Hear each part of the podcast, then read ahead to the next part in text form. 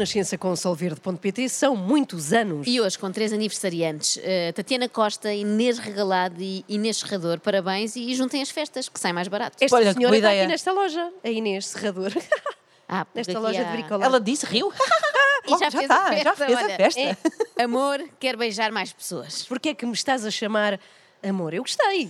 Não, é o título da nova peça do Diogo Faro Ah. e da sua namorada, Joana Brito Silva, uma peça que já é candidata a prémios. A sério? Que tipo Sim, de sim. prémios? É Globo de Ouro para melhor espetáculo dedicado exclusivamente à não monogamia, protagonizado por pessoas que têm uma relação não monogâmica. Eu Ai, sei, muito é complexo. muito específicozinho, tão específico que não há mais nenhuma obra nomeada. Tanto quanto sabemos, é também o primeiro espetáculo que se dedica exclusivamente à não monogamia e feito por, por pessoas que têm uma relação. A Globo de Ouro, não, já está atribuído o Globo de Ouro. Onde é que nós íamos? Ah, já sei. Sim. E agora Então, vocês perguntam, como se fossem a Joana Mascarenhas. Diz. Mas a peça é para gargalhar ou não? Mas, a peça é para gargalhar ou não? Ou não? Também, mas não só. O espetáculo é adequado a todo tipo de pessoas e Uhum. todo tipo de relações. E ah, é, é, tentamos muito que seja uma comédia, para que as pessoas se riam mesmo, que passemos muita informação. Espero que as pessoas se riam e que passemos muita informação. Isto, na verdade, são forças opostas, não é? Normalmente, quem quer passar muita informação não espera que os outros se riam. Da mesma maneira, até fiquei comovida, que quem tenciona fazer pessoas rir raramente tenta passar-lhes conhecimentos válidos. Estamos, portanto, perante uma obra muito ambiciosa. Olhem, e por falar em informação, há bocado eu dei-vos uma informação errada Então. e queria aqui pedir desculpa, fazer aqui a errata. Eu Então. referi-me, por lapso, à colega do Diogo Faro, Joana Brito Silva, como sua namorada, mas não é. Mas como assim não andam? Não, eles andam na mesma, andam. São nam- não são enamorados, são eh, outra coisa. Envolve consentimento, portanto, as outras pessoas com quem nós nos relacionamos sabem eh, que nós nos relacionamos com nunca várias nunca pessoas. estivemos com ninguém que sem saber que eu tenho uma parceria principal. Parceria principal. Talvez o É como termo. aquela música. É com a Adelaide Ferreira. Sim. Talvez... Hoje a parceria principal. Principal és tu. Talvez o termo menos romântico jamais usado para descrever uma relação entre duas pessoas. Parceria principal. Parece o contrato entre uma influencer e uma marca de velas aromáticas. Olha, Vanessa. Esse a não foi totalmente à toa, não foi? Olha, Vanessa, a Candle in the Wind vai ser a tua parceira principal nos próximos três meses. Vão ter esta parceria, renováveis por mais três, se venderes mais de 50 velinhas de cheiro. Hum, a relação aberta é capaz de ser a mais comum, ou assim, bastante comum, em que há um casal e há, com consentimento, de mútuo acordo, cada uma das partes pode se envolver sexualmente com, com outras pessoas e normalmente não chega a, estabelecer relações afetivas. Quando passa a estabelecer relações afetivas, isso já se considera mais poliamor, onde há várias relações mais estáveis e depois pode ser hierárquico, onde há uma relação principal e as outras são relações satélites, e pode haver não hierárquico e todas as relações estão ao mesmo nível.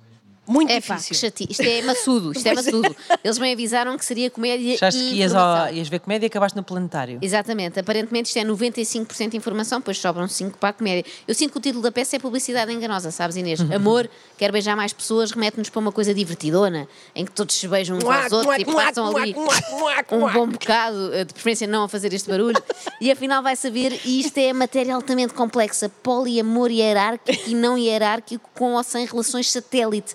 Há empresas cujo organigrama é menos complicado. E na monogamia eh, abarca uma data, de, uma data de formas de relações diferentes, eh, seja a prática de swing, a relação aberta, o poliamor, a anarquia relacional, a solopoli, uma data de coisas.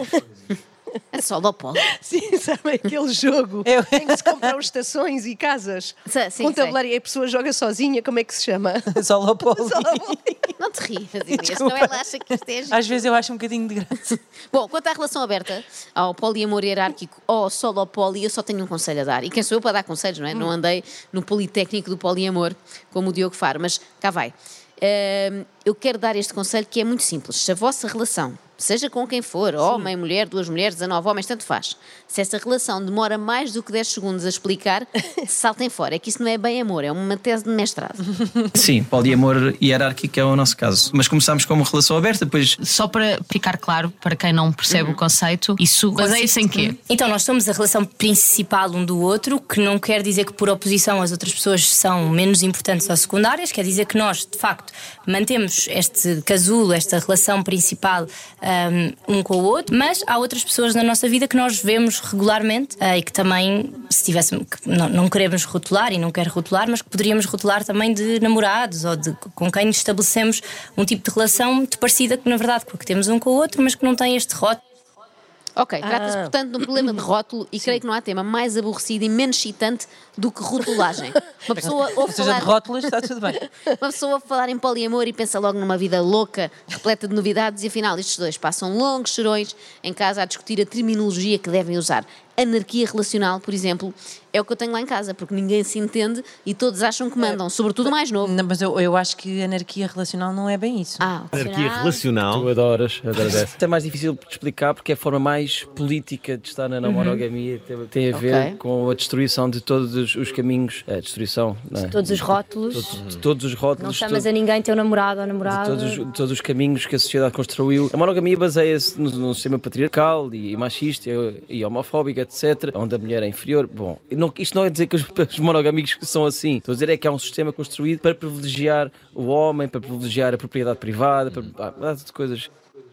Uma data de coisas que agora também não importam. Diogo Pois. Faro leu tanto, mas tanto sobre o machismo e o patriarcado que começou a sentir-se mal por ser monogâmico. E pouco faltará para começar a sentir-se muito culpado por ser Na heterossexual. verdade, se nós recuarmos muitos, muitos milhares de anos, as comunidades não viviam em monogamia, não é? As comunidades viviam, hum, obviamente não teria estes nomes nem todos estes pensamentos por trás, mas as pessoas, ah, as crianças eram propriedade da aldeia inteira, da comunidade inteira, várias mulheres se envolviam com vários homens ou até com várias mulheres, não sabemos, não é? A sexualidade das pessoas, portanto, essa exclusividade sexual surge acima de tudo com o surgimento da agricultura, a noção de propriedade privada Se tal como eu esperavam que este casal poliamoroso contasse aqui imensas histórias de. hum, Pronto, daquela palavra começada por F, desenganem-se. Aqui com F, só mesmo feudalismo. É uma seca. Que seca, sim. Mas este conceito que a Joana apresentou é muito giro. Sim, Atenção, ah, aquele velho, muito velho mesmo argumento de antigamente também se fazia assim, no fundo é a lógica da dieta do paleolítico aqui adaptada ao sexo, não é? Em ambos os casos implica aumentar bastante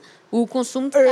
E desculpem os proteína. nossos ouvintes eu estragar aqui uma parte bastante romântica da história, mas a aliança que o pessoal adora usar a aliança de casamento e a aliança de noivado surgiu como uma, no Eu fundo, estou a esconder a minha neste momento. fundo, agora não faz mal, mas eh, era uma, uma grelheta, era uma etiqueta de posse, não é? Como se punha ao gado, os homens punham às, às mulheres com o seu põe com o nome do homem, ou inscrito, ou coisa, para dizer esta mulher já tem dono. Portanto, era uma coisa muito, muito feia. E agora, ainda bem que tem uma, agora ainda bem que as pessoas usam por, eh, por amor e por eh, beleza, está tudo bem. amor. Mas o passado era feio. Passado era Ah, mas imagina, perdes numa loja. Está aqui, esta é a minha mulher, tem chip. Era mais prático. muito jeito. E tinhas uma aplicação onde dizias sempre onde ela andava. Mas, mas realmente as pessoas gostam de usar aliança. Que ridículas. Sabendo que antigamente era uma coisa tão feia. Eu sou completamente. Joana, não sei se já olhaste para a tua mãozinha esquerda? Tens Ah. aí uma. Pois é, eu tenho, de facto. Eh, Envergonha-me um pouco, mas é que eu não consigo tirá-la. Mas é porque te incutiram estas ideias do patriarcado de que tu és pertença do teu marido Daniel, Joana. Não, não, eu não consigo tirá-la porque eu estou com os dedos um bocadinho mais gordos e ela não sai.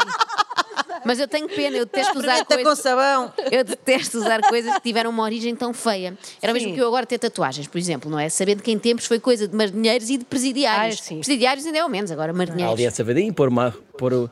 É como, é como metes aos, aos pássaros e às vacas e às cabras, metias uma, uma, Uma aliança, uma aliança um na mulher. Na mulher, para ter a certeza que é aquela mulher divertido? era tua, não é? o pessoal agora está tudo. Ai, aliança, uau! Sim, mas isto lindo." fazer é da O pessoal agora anda todo, uau, aliança, que loucura, ah, que bom ser casado. Ninguém diz, na verdade. E depois alguns vão passar para o, uau, que bom dar à luz, como se não soubessem que antigamente ter filhos também era uma coisa muito feia. Porque os miúdos, os que sobreviviam, serviam essencialmente para ir trabalhar e ajudarem ao sustento da família. Já para não falar que é absolutamente ridículo casar agora, em 2023, quando já se sabe que a monogamia é um projeto completamente fracassado, já não vale a pena ir para lá. É como entrar numa discoteca que está prestes a fechar. É verdade, claro, a monogamia na sua gênese pressupõe que é uma pessoa, uma única pessoa para a vida toda, eh, para sempre, não é? Portanto, já quase ninguém eh, vive assim, tirando a minha avó. Só sobra uma monogâmica em todo Portugal e, calha bem, é a avó de Joana Brito Silva. Quem é que fará estas estatísticas? É que parecem todas saídas da Universidade de Inventei Agora. Nós começámos a pesquisar muito sobre as não monogamias. Há toda uma desconstrução de, de um sistema de organização dos afetos que não tem que haver um modelo certo para, para viver a nossa vida em nada, mas acima de tudo não ah, nos afetos e na, na escada relacional. Quem me dera ter um sistema de organização dos afetos, não tenho, que eu sou caótica, que me permitisse subir a escada relacional. Infelizmente, no que toca a afetos, eu ando sempre de elevador. Faço aquela conversa de circunstância sobre o tempo. Ah, e para que andar. Podem estar com outras pessoas, seja do mesmo género ou de, de outro género, certo? Sim, não, não temos assim à, à partida, quer dizer, eu sou essencialmente heterossexual, mas é uma coisa que também não é preciso não monogâmico, mas é- faz parte da desconstrução toda eh, dos últimos anos, perceber que as coisas são um bocado fluidas. Ele é Diogo está. Fera. Porquê? Foi sem nenhuma razão, não é? Não, porque ele diz que é fluido. é tu- Diz. Bom, cá- Ela foi arrependeu tentou, também. tentou justificar. Cá está, Diogo Faro é essencial, não sei se repararam, essencialmente heterossexual, porque dizer só heterossexual já podia parecer mal, não é? Podia dar a entender tinha alguma coisa contra homossexuais. Daí ter iniciado o seu processo de quê? De desconstrução. Há quem tenha como sonho construir muita coisa, deixar obra feita. Diogo Faro tem uma única fixação, ele veio ao mundo para desconstruir. Sei, já há uns anos a ler muito sobre sexualidade, não monogamias, a ouvir podcasts, pronto, esta, esta desconstrução, perceber, ah, ok, Estou cada vez mais desiludida. Então. Eu achava que poliamor era sinónimo de orgias, afinal, é sinónimo de passar tardes a ler sobre monogamias. Estando nós hoje numa loja de materiais de construção, precisamente, podemos dizer que o Diogo Faro faz o oposto das pessoas que aqui vêm. Ele não monta nada, só desmonta tudo. Enfim, é uma desconstrução também de- do sentimento de, de competição. Diogo Faro tem-se desconstruído tanto que qualquer dia não sobra nada Mas dele. antes diríamos, é um bocado desconstruir isto tudo e o sexo e descomplicar, também já desenrolámos com amigos um do outro, às vezes em conjunto, e depois está tudo bem, porque se as pessoas forem descomplicadas e não puserem uma carga horrível no sexo, No sexo, claro. opá, às vezes o pessoal ah, dá-nos tesão e ou, até afeto, tens afeto por amigos e amigas, e numa noite aquilo acontece e no dia a seguir és amigo e está tudo bem. É até- Claro, quem nunca esteve numa festa em que de repente está tudo nu, Hum. quer tirar a primeira pedra, não é? No momento estás a jogar bisca lambida e quando dás por ti. Não vou, Eh, não vou é- concluir, é vamos- muito cedo. É vamos muito, ouvir, é vamos muito ouvir mais cedo. coisas. Vocês falam sobre os vossos dates, sobre as outras pessoas, apresentam-nas, que há vários modelos também a esse nível, não é? Também. O, o nosso é de honestidade total. ah, Mas dizem o que é que fizeram. Olha, fizemos. Não, não é com esse grau de, de pormenor, não precisamos de saber eh, isso tudo, mas gostamos de saber quem é que são as pessoas, essencialmente para saber, eu gosto de saber se o Diogo se divertiu, se foi jantar a um restaurante, o que é que comeram, quero saber se é bom, se também quer lá já- ir. já- Quer saber se é bom, se também quer lá ir, refere-se ainda ao restaurante, certo? Sim, é sim, que Joana, por vezes sim. nesta modernice toda eu perco. Quero é que a Joana se divirta, seja feliz, ter sexo com outras pessoas e relações Sim, com há outras um, pessoas. há um conceito muito, muito fixe na não monogamia que é a compersão. E a compersão é esta ausência ou superação do ciúme, esta ideia de que é possível eu ficar genuinamente feliz pelo Diogo por saber que ele foi jantar ao cinema. Eh, para a praia, ter sexo, ter um, o que for com uma pessoa e que isso foi fixe. Para ele, sim. foi fixe para ele, como ficas feliz por um amigo que cons- conseguiu uma conquista qualquer profissional ou que fez uma viagem e adorou, ou, sabes? Sei, sei, é igual. Tipo, Arthur, já soube que foste promovido, muitos parabéns. Matilde, a viagem que fizeste à Índia parece ter sido espetacular. Olha, quem me dera. Diogo, estou tão feliz por teres feito a posição 17 do Kama Sutra com a Márcia. Eu imagino quem nos ouve neste momento a sentir-se péssima pessoa, não é? As pessoas estão a ouvir isto e a pensar, eu sou mesmo má. Eu nunca fiquei contente com o facto do meu Zé se enrolar com outras pessoas. E ainda por cima, quando o apanhei com aquela colega da contabilidade, ele parecia mesmo estar a Claro, gostar. há muito, há muito, muito vocabulário que serve para as pessoas se poderem identificar, mas isto chega ao fim do dia e nós até temos uma brincadeirinha com isto no espetáculo, que há tantos termos, tantos termos e no fundo nós só nos queremos é comer todos uns aos outros.